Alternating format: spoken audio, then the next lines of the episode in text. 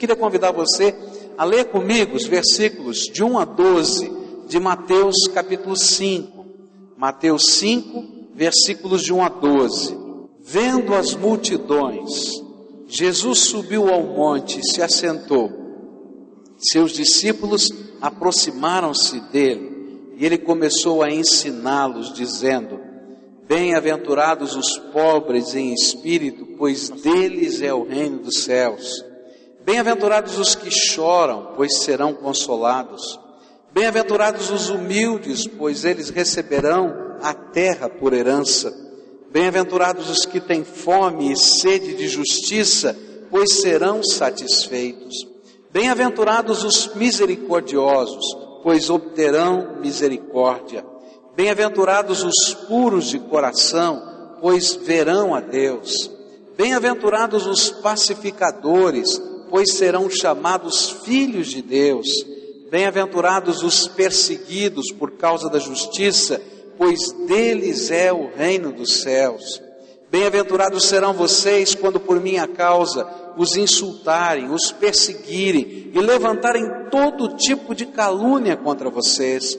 Alegrem-se, regozijem-se, porque grande é a sua recompensa nos céus, pois da mesma forma perseguiram os profetas que viveram antes de vocês. Estudando esse versículo, nós aprendemos uma lição, só uma lição. O que significa ser pobre em espírito, ou pobre de espírito. Nós vimos que lá no Velho Testamento essa palavra pobre, ela começou a ter um sentido evolutivo. Primeiro significava aquela pessoa que não tinha nem o que comer, aquela pessoa que passava por todo tipo de necessidade. Depois ela passou a significar aquele tipo de pessoa que não tinha poder, prestígio, influência, e por isso era uma pessoa oprimida, explorada pelo poderoso ou pelo rico. Então, em alguns textos da Bíblia, esse vai ser o sentido de pobre. Em outro lugar, no Velho Testamento ainda, essa palavra começou a ter um sentido espiritual, referindo-se àquela pessoa que vive uma dependência total e exclusiva de Deus e que reconhece que só o Senhor e mais ninguém pode socorrê-lo. E nós vimos isso lá no Salmo 34, que dizia: Este pobre homem clamou e o Senhor o ouviu e o libertou de todas as suas tribulações. E aprendemos então que pobreza espiritual é essa descoberta de que eu preciso me colocar nas mãos de Deus. Eu preciso me render incondicionalmente ao Senhor. Que eu preciso abrir mão do controle que eu imagino que tenho e não tenho. E dizer, Jesus, quem precisa do Senhor sou eu. Eu preciso entender que eu não tenho merecimentos ou alguma coisa para trocar com Deus. Olha, Deus, o Senhor faz isso porque eu vou fazer aquilo. Se não for a graça de Deus, não funciona, não tem jeito da gente comprar nada de Deus. Você acha que Deus precisa de alguma coisa? O que nós precisamos é nos reconhecer na condição de filhos, que Deus nos ama e que Ele quer nos abençoar, simplesmente porque Ele nos ama e deixarmos Ele trabalhar na nossa vida porque Ele é nosso Pai amado. Só isso, mais nada. Quero continuar a estudar esse texto, porque nesse texto há duas bênçãos prometidas àqueles que se colocam na presença de Deus como pobres de espírito. Duas promessas feitas pelo Senhor. E eu gostaria que você, que está se colocando na presença do Senhor como aquele que necessita, como aquele que vai buscar a graça de Deus para a sua vida, não o merecimento, mas graça. Algo que eu não mereço que Deus vai derramar sobre a minha vida. Você possa sair daqui hoje com fé. Duas promessas Jesus tem para você. Ele tem alguma coisa muito especial para você. E Ele quer que você carregue essa fé no coração, de que Ele vai cumprir duas promessas se você se colocar nas mãos dele. Qual é a primeira promessa que o Senhor coloca diante de nós.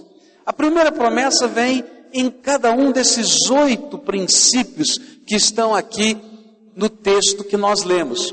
Cada um deles começa com uma expressão. Você lembra qual é a expressão? Qual é?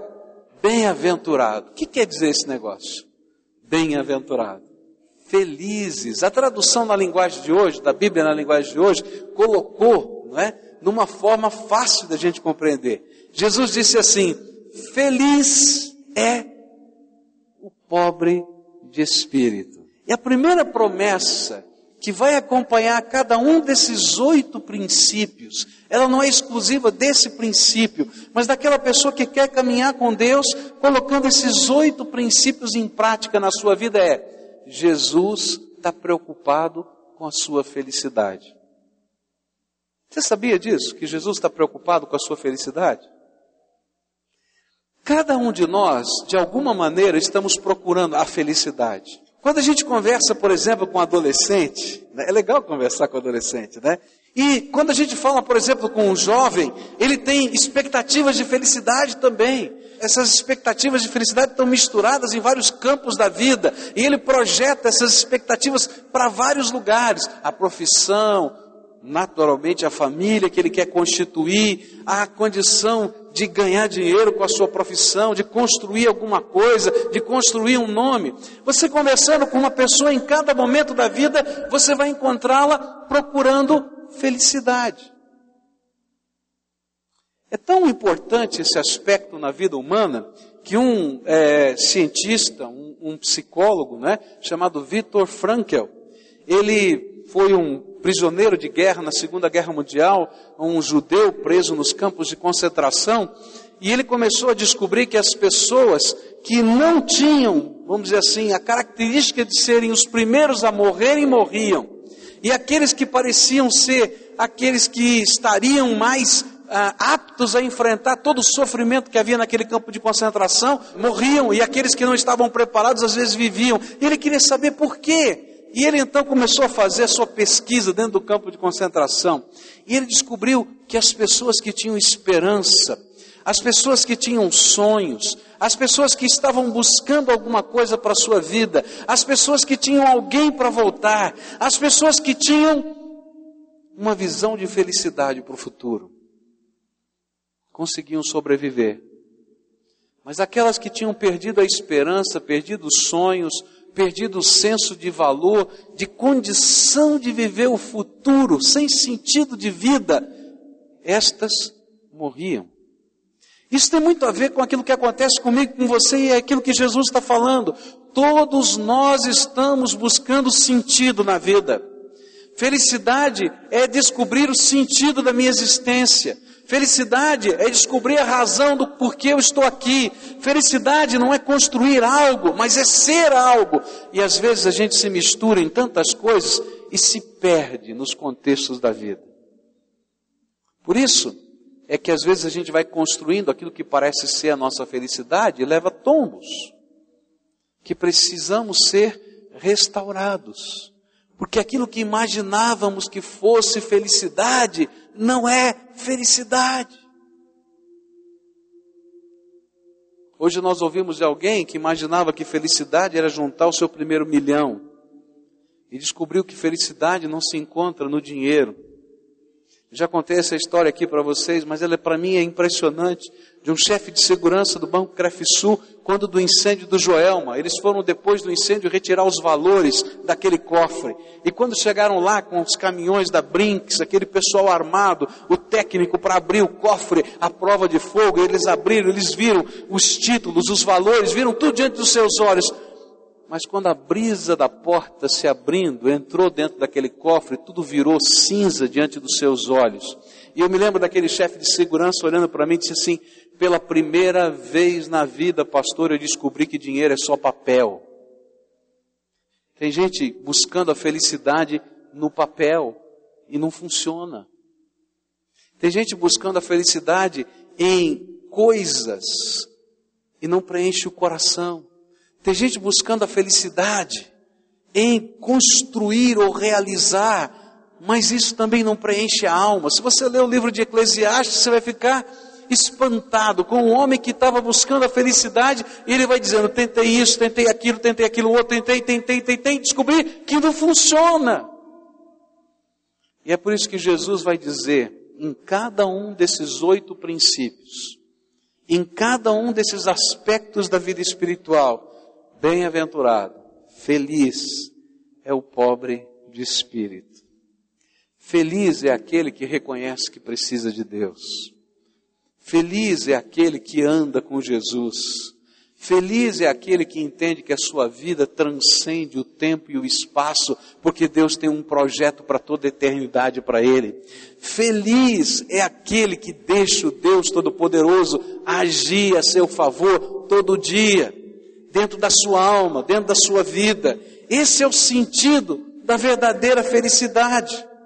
É interessante que quando nós começamos a estudar a palavra de Deus, a gente vai descobrir como é que essa felicidade espiritual se implanta dentro da nossa vida. Como é que o pobre de espírito pode ser feliz? Parece uma coisa tão contraditória. Alguém quebrantado, contrito, alguém que sente a sua necessidade, alguém que reconhece que não é Deus, alguém que reconhece que não pode, alguém que reconhece que não tem controle. Como é que ele pode ser feliz? O mundo estaria dizendo para a gente, é o contrário. Quem pode, quem consegue, quem realiza, quem faz, esse é o feliz. Mas a Bíblia diz que não. Olha só por quê. A palavra de Deus vai dizer no Salmo 32, versículo 1: Como é feliz aquele que tem as suas transgressões perdoadas e os seus pecados apagados. Sabe por quê? Por mais que você tente, por mais que você faça, você vai chegar a um determinado momento que você vai descobrir que não consegue, que não pode. E que existem coisas que estão além da sua capacidade, da sua força, da sua inteligência. Existem pessoas que você ama, que você quer proteger e que os seus braços são curtos. Você já sentiu essa sensação? O seu braço é curto para abraçar, para acolher, para trazer para perto, você não consegue. Existem coisas que você gostaria de realizar e que você não consegue, por melhor que sejam as suas intenções. E existem coisas que você não gostaria de quebrar ou machucar e que você quebra e machuca no coração dos outros. Eu não conheço um pai que quisesse machucar o seu filho, mas se eu perguntasse aqui, eu ia encontrar muitos filhos que têm machucaduras dos seus pais dentro de si. Eu não conheço um filho que intencionalmente gostasse de machucar o seu pai. Mas eu vou com certeza encontrar pais aqui machucados pelos seus filhos. Eu tenho certeza que naquele momento dos votos do casamento, não tem nenhum homem, nenhuma mulher que imagina construir um casamento para machucar o outro, ou para ser machucado pelo outro. Mas se eu perguntar aqui, eu vou encontrar gente machucada. E é disso que a palavra de Deus está dizendo. Feliz não é aquele que consegue realizar, mas feliz é aquele que deixa Deus consertar aquilo que ele não sabe fazer e ele não pode realizar. Por isso, bem-aventurado, feliz é o pobre de espírito, porque ele diz: Senhor, eu sou um pecador que se a tua graça não intervir agora, não vai funcionar. Se o Senhor não trabalhar o meu coração e a minha alma, não vai funcionar. Se o Senhor não promover algo do Senhor que transcende a minha vida e a minha capacidade, não vai funcionar. Por isso a Bíblia vai dizer, olha, bem-aventurado, feliz aquele que tem as suas transgressões perdoadas e os seus pecados apagados, porque Deus entrou na sua história e Deus mexeu na sua vida. E aí a gente vai descobrindo que ser pobre de espírito é uma bênção, porque Deus pode entrar na nossa história e na nossa vida. Não somente quando a gente já realizou coisas que não deveria ter realizado, ou que a gente gostaria de apagar e não pode apagar da história, mas quando nós estamos vivendo os dias que nós não queríamos viver. Você já viveu algum dia que você não queria viver? Daqueles que você dizia assim, Senhor, por que, que esse dia existiu? Já viveu uma dor, uma luta, uma perda, daquelas que você diria, Senhor, não dá para a gente imaginar que vai conseguir sobreviver o dia seguinte. E aí a gente vai descobrir que o pobre de espírito é aquele que atravessa esse dia com sentimento. A Bíblia diz lá no Salmo 34, verso 8: Provem e vejam como o Senhor é bom, como é feliz o homem que nele se refugia. Ele é o meu escudo e fortaleza, socorro bem presente na hora da angústia. Ele é o Deus forte. Ele é aquele que me cobre com as asas da sua graça. Teve tantos momentos na minha vida que eu não sabia como enfrentar. Quantos momentos da minha vida como pastor que eu não sabia o que fazer. Eu me lembro de uma ocasião que eu fui numa casa, que uma jovem estava morta. E quando eu cheguei naquela casa, aquela moça estava deitada no sofá. Sua família acabara de descobrir que ela tinha morrido. Moça, bonita, nova. E quando eu cheguei naquela casa, eu queria dizer para os irmãos, eu quero dizer para os irmãos, eu dizia, Senhor, o que, que eu estou fazendo aqui? Tenho uma dor tão grande que eu não consigo aplacar. Tem algo que eu não consigo lidar. Tem alguma coisa que vai além da minha capacidade, da minha força, da capacidade da força deles. Eu me lembro que eu entrei naquela casa e eu parei na porta da entrada. Sabe quando você para na porta de uma casa e você não sabe se entra, se sai, se fica, se vai embora, porque você se sente o mais incompetente, o mais incapaz, o pior de todos os homens. E eu queria dizer para você que naquela hora eu me achava o mais incompetente de todos os pastores da face da terra, porque eu não tinha uma palavra. Sabe quando você não tem uma palavra? Mas sabe como é tremendo a gente andar com o Senhor e ser pobre de espírito, a gente aprender dele que Ele é Senhor sobre a nossa vida?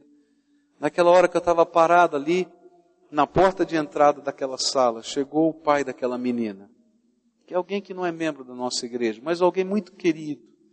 E ele veio chorando e me deu um abraço, bem apertado, e eu não tinha falado palavra nenhuma, porque eu não sabia o que falar para aquele homem. E aquele homem disse assim: Pastor, obrigado porque o senhor veio aqui agora porque pelo menos um pouquinho de luz entrou agora dentro da nossa casa.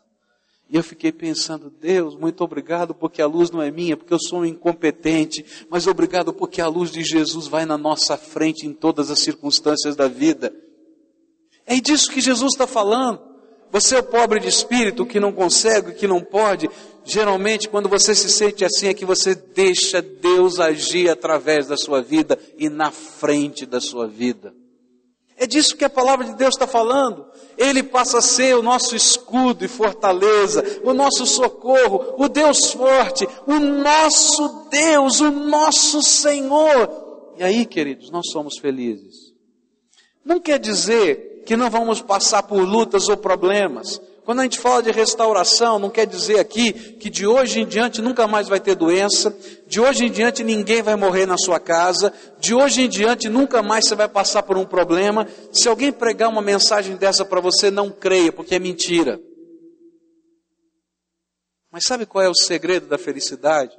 É você poder viver essa vida não mais sozinho mas você permitir que Jesus seja o seu companheiro em todas as circunstâncias da sua vida. Que Ele vá à sua frente, que Ele ministre na tua vida. Eu me lembro de um outro dia que fui conversar com uma moça, ela já tinha alguma idade, não era casada, e uma vida muito ligada com a mamãe, e a mamãe estava muito doente muito doente. Ela sabia que a qualquer momento a mamãe ia partir e estava sendo uma situação muito difícil para aquela mulher saber encarar a perda da mamãe. A mamãe um dia ia partir, não ia demorar. E eu me lembro que ela estava no meu gabinete e nós estávamos conversando e ela disse, pastor, eu não sei como é que eu vou enfrentar a morte da mamãe. Eu sei que a morte da mamãe está chegando. Eu não sei como lidar com isso. Eu não sei como enfrentar essa situação. Está pesado demais para mim. Eu disse, olha filha, Jesus é Senhor da tua vida, não é? É. Então, olha, eu quero dizer de uma promessa que tem nas Escrituras. Anda com Ele. A promessa do Senhor para você é que Ele vai te dar uma paz que excede todo o entendimento. Então, confia na promessa dele. Eu me lembro que no dia que a mamãe faleceu, ela faleceu em casa, eu cheguei na casa deles.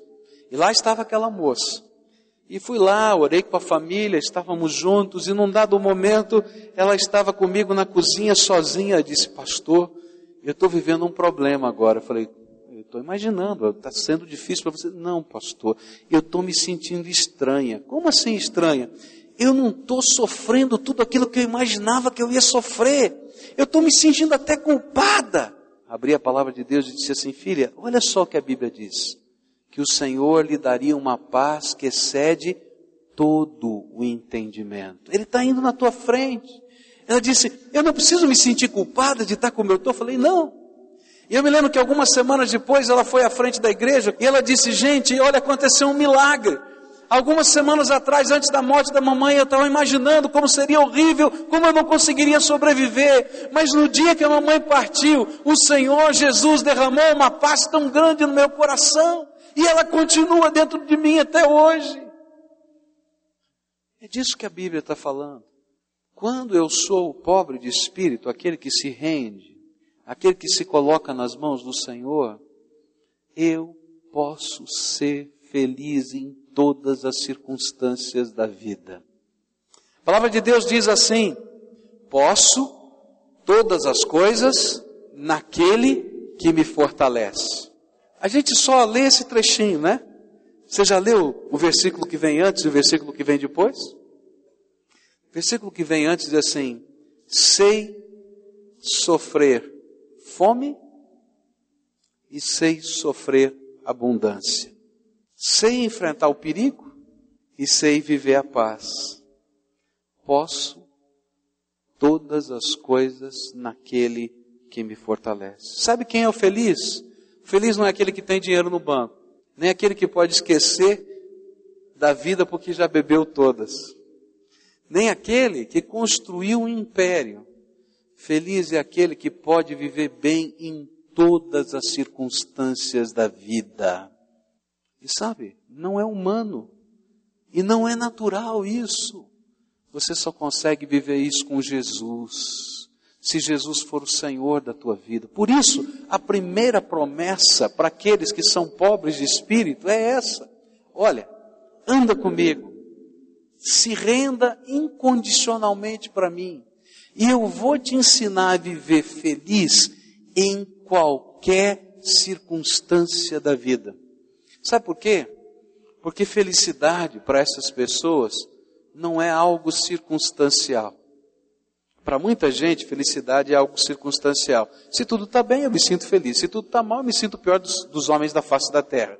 Se eu conseguir, eu estou feliz. Se eu ganhei, eu estou feliz. Se eu perdi, eu sou o derrotado. Não. Mas ser feliz nesse contexto é algo que está aqui dentro da alma onde Deus vai me ensinar o valor de cada momento da vida, onde Deus vai me ensinar a graça restauradora em todas as circunstâncias da vida, onde o propósito de Deus transcende as circunstâncias, eu aprendo a descansar nos seus braços. Você quer entender o que é felicidade? Começa a olhar uma criança andando com o papai na rua. Às vezes eu gosto de ficar olhando uma criança andando com o papai na rua, no centro da cidade. Você já viu?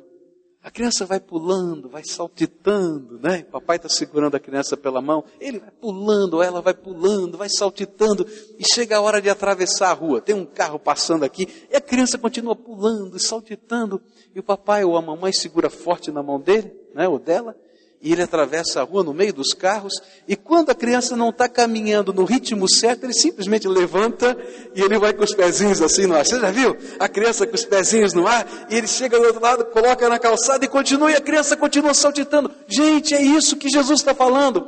Se você é um pobre de espírito, você está segurando na mão de Jesus, e você deixa Jesus ser o seu Senhor, e você pode caminhar ou não caminhar, Ele te sustenta.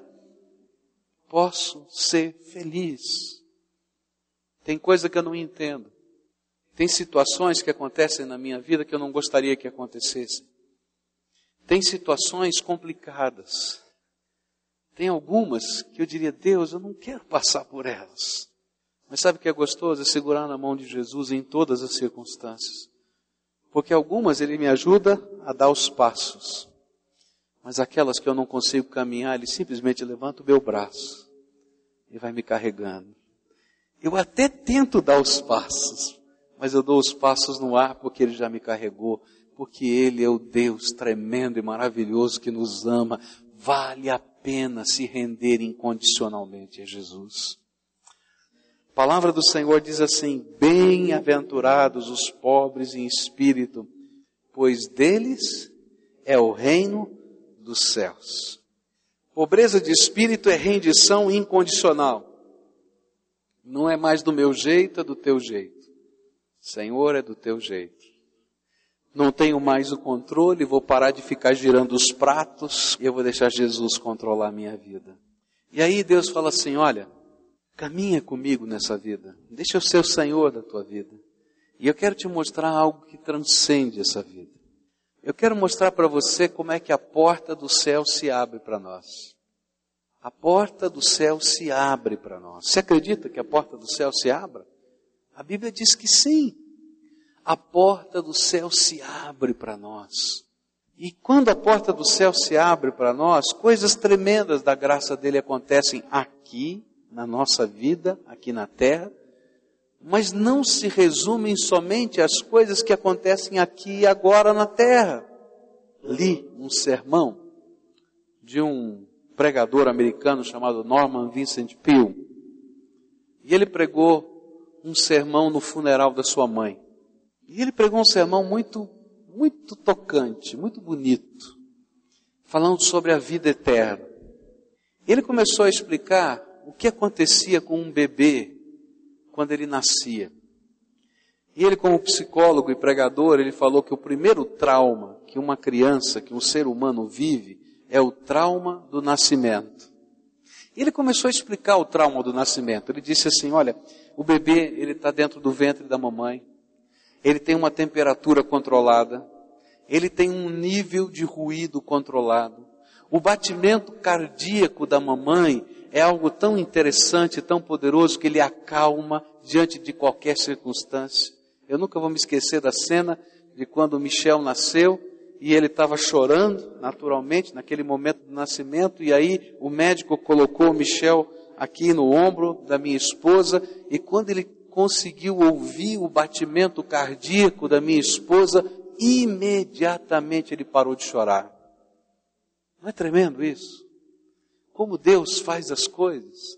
E aí aquele pregador disse assim: Olha, se a gente perguntasse para aquela criança, ou dissesse para ela, está na hora de nascer, ela ia dizer: Não, eu não quero sair daqui. Como? Vou perder esse calor? Vou perder essa proteção? Vou perder esse aconchego? Vou perder o som do batimento cardíaco da mamãe? Não. E quando começam aqueles movimentos de contração no útero que o expulsam para fora, eu acho que ele começaria a dizer: para com isso, eu quero voltar. E aquele pregador foi, foi descrevendo aquilo, e ele diz assim: mas quando aquela criança nasce, e o seu pulmão começa a funcionar, e ele descobre um novo sentido de vida, e um novo aspecto da vida, ele não quer voltar mais para o ventre da mamãe. E aí aquele pregador falava sobre vida eterna, ele dizia assim: olha, se nós pudéssemos entender o que Deus tem preparado para nós na eternidade, nós não estaríamos tão preocupados com os 50, 60, 80, 100, sei lá quantos anos de vida você vai viver, como se isso fosse o tudo e o final. Porque Deus tem preparado uma eternidade para aqueles que o amam. E para a gente entrar nessa eternidade, a porta do céu só se abre para aqueles que aqui em vida na terra se rendem incondicionalmente para Jesus ser o Senhor da sua vida. A porta do céu se abre já. E é por isso que nós podemos ser restaurados. É por isso que nós podemos ser tocados. É por isso que coisas podem ser restauradas em meio à nossa vida coisas que a gente imaginava que não tinha mais jeito, mas nem esperança, e vão acontecendo pela graça de Deus, porque a porta do céu se abriu e o céu invade a terra e nos abençoa. Mas, queridos, isso não é o tudo, tem mais. E acho que um dos textos mais bonitos para mim da Escritura é quando a palavra de Deus, lá no livro de Lucas, diz assim: Filhinhos, o Pai decidiu dar de presente para vocês o seu reino eterno. Sabe, tudo quanto Deus tem e tudo quanto Ele tem preparado em toda a sua eternidade, Ele escolheu dar de presente para você. E a gente só pode experimentar isso no dia que pela fé a gente recebe Jesus como Senhor absoluto da nossa vida. E queridos, isso só acontece quando a gente se rende.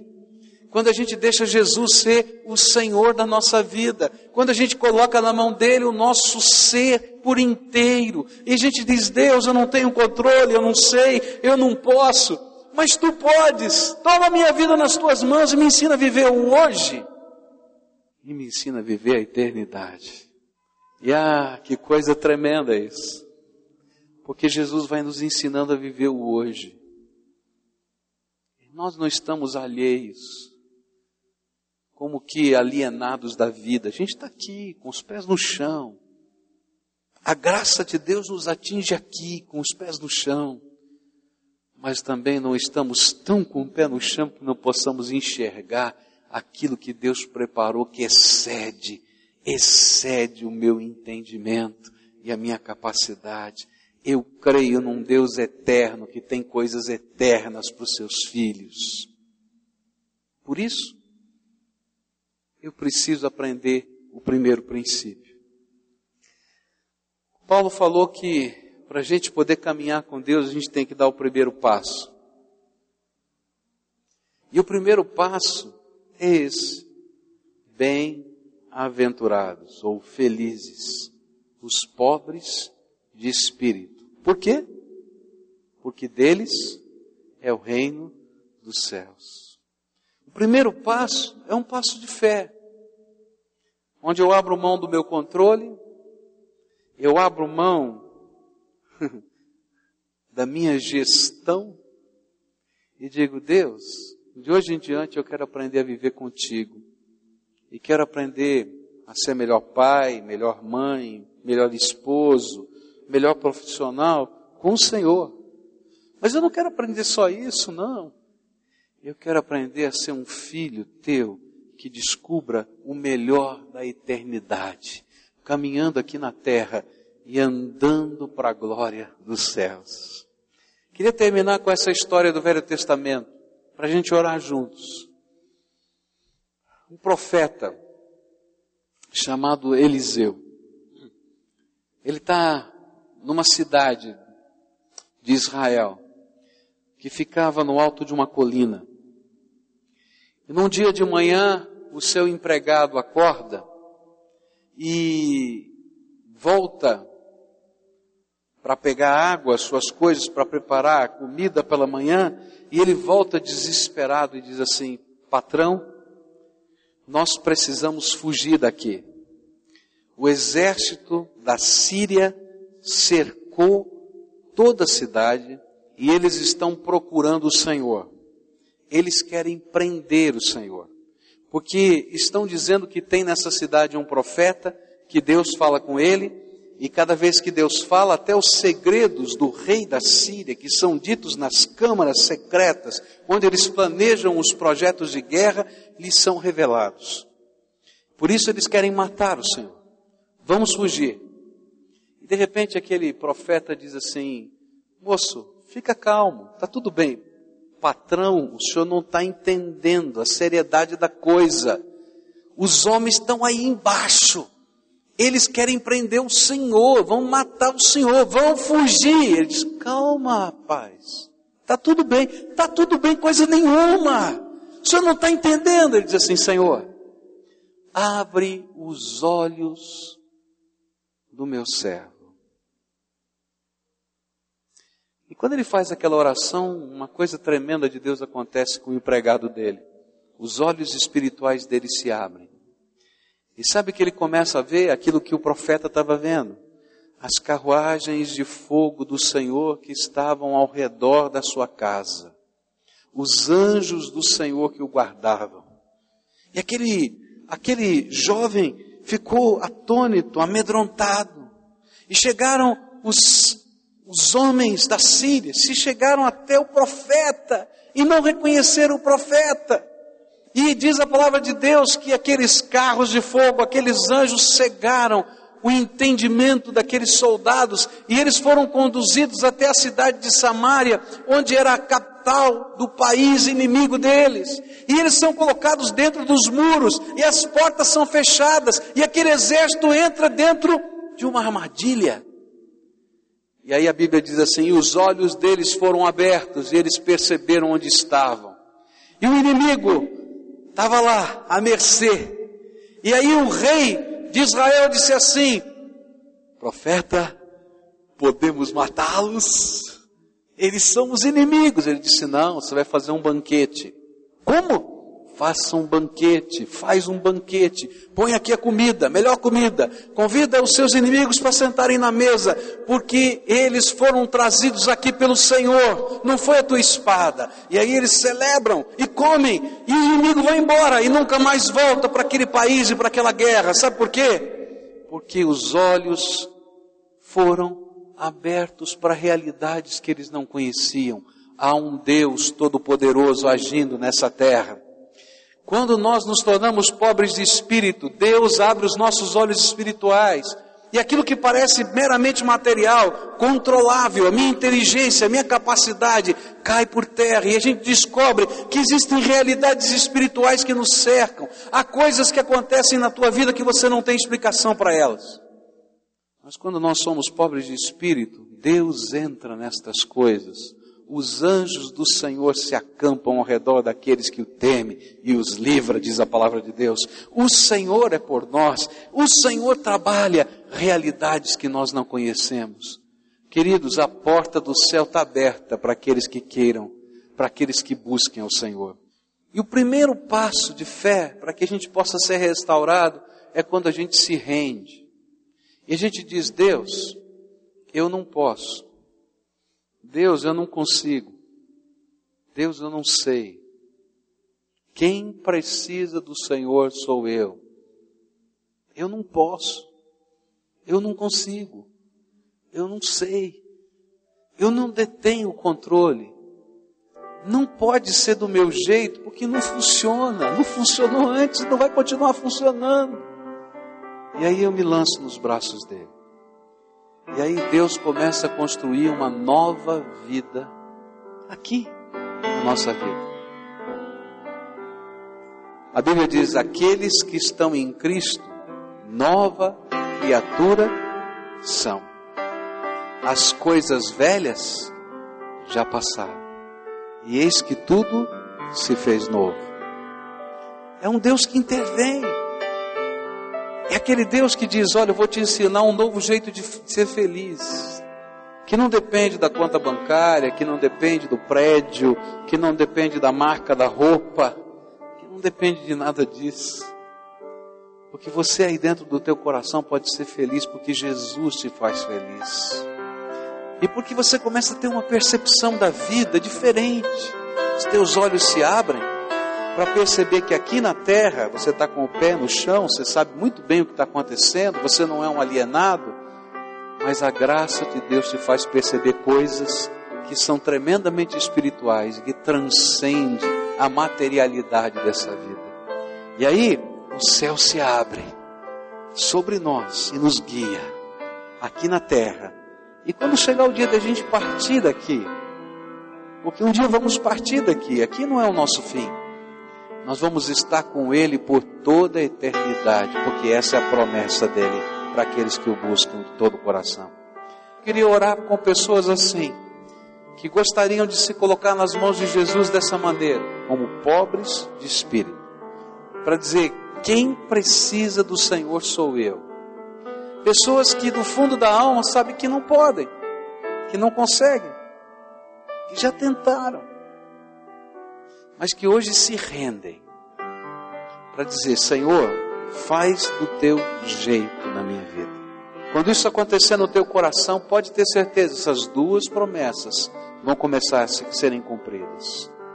Ele vai te ensinar um novo estilo de felicidade. Uma felicidade que vem de dentro para fora, que não depende das circunstâncias. E o segundo é que a porta do céu vai se abrir para você. Isso no sentido mais amplo. O Senhor vai lhe revelar coisas que você nunca imaginou do poder, da graça, da sabedoria, da sua pessoa, e Ele vai guiar você. E quando chegar o dia de partir dessa vida, Ele vai lhe caminhar aos lugares celestiais que Ele preparou para os seus filhos. Esse é o único caminho.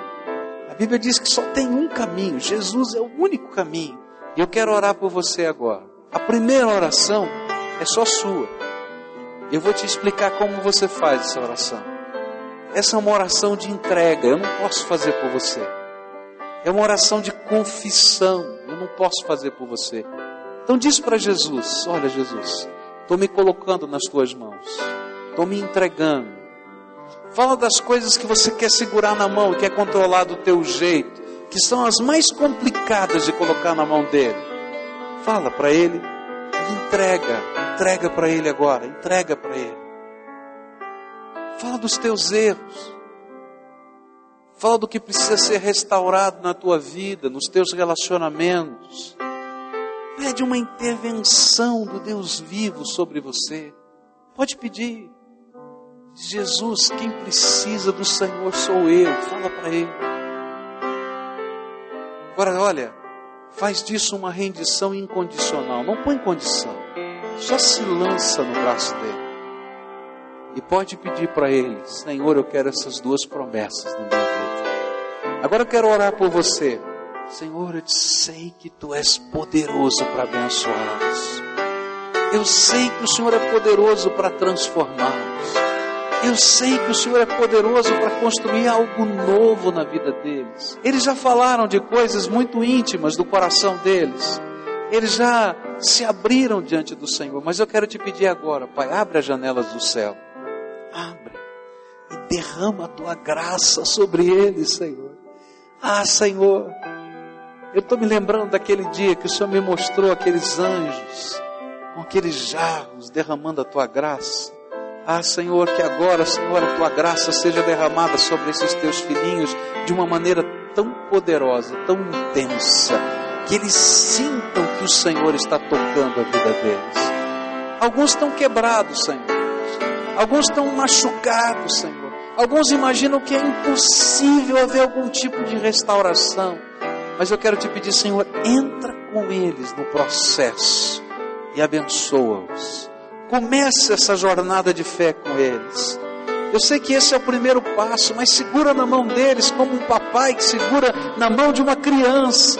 E quando eles não conseguirem caminhar, levanta nos teus braços, Senhor. E que eles sintam que eles são amados pelo Senhor. E a bênção do Senhor há de acompanhá-los. Escuta, Deus, o nosso clamor nós oramos em nome de Jesus. Amém.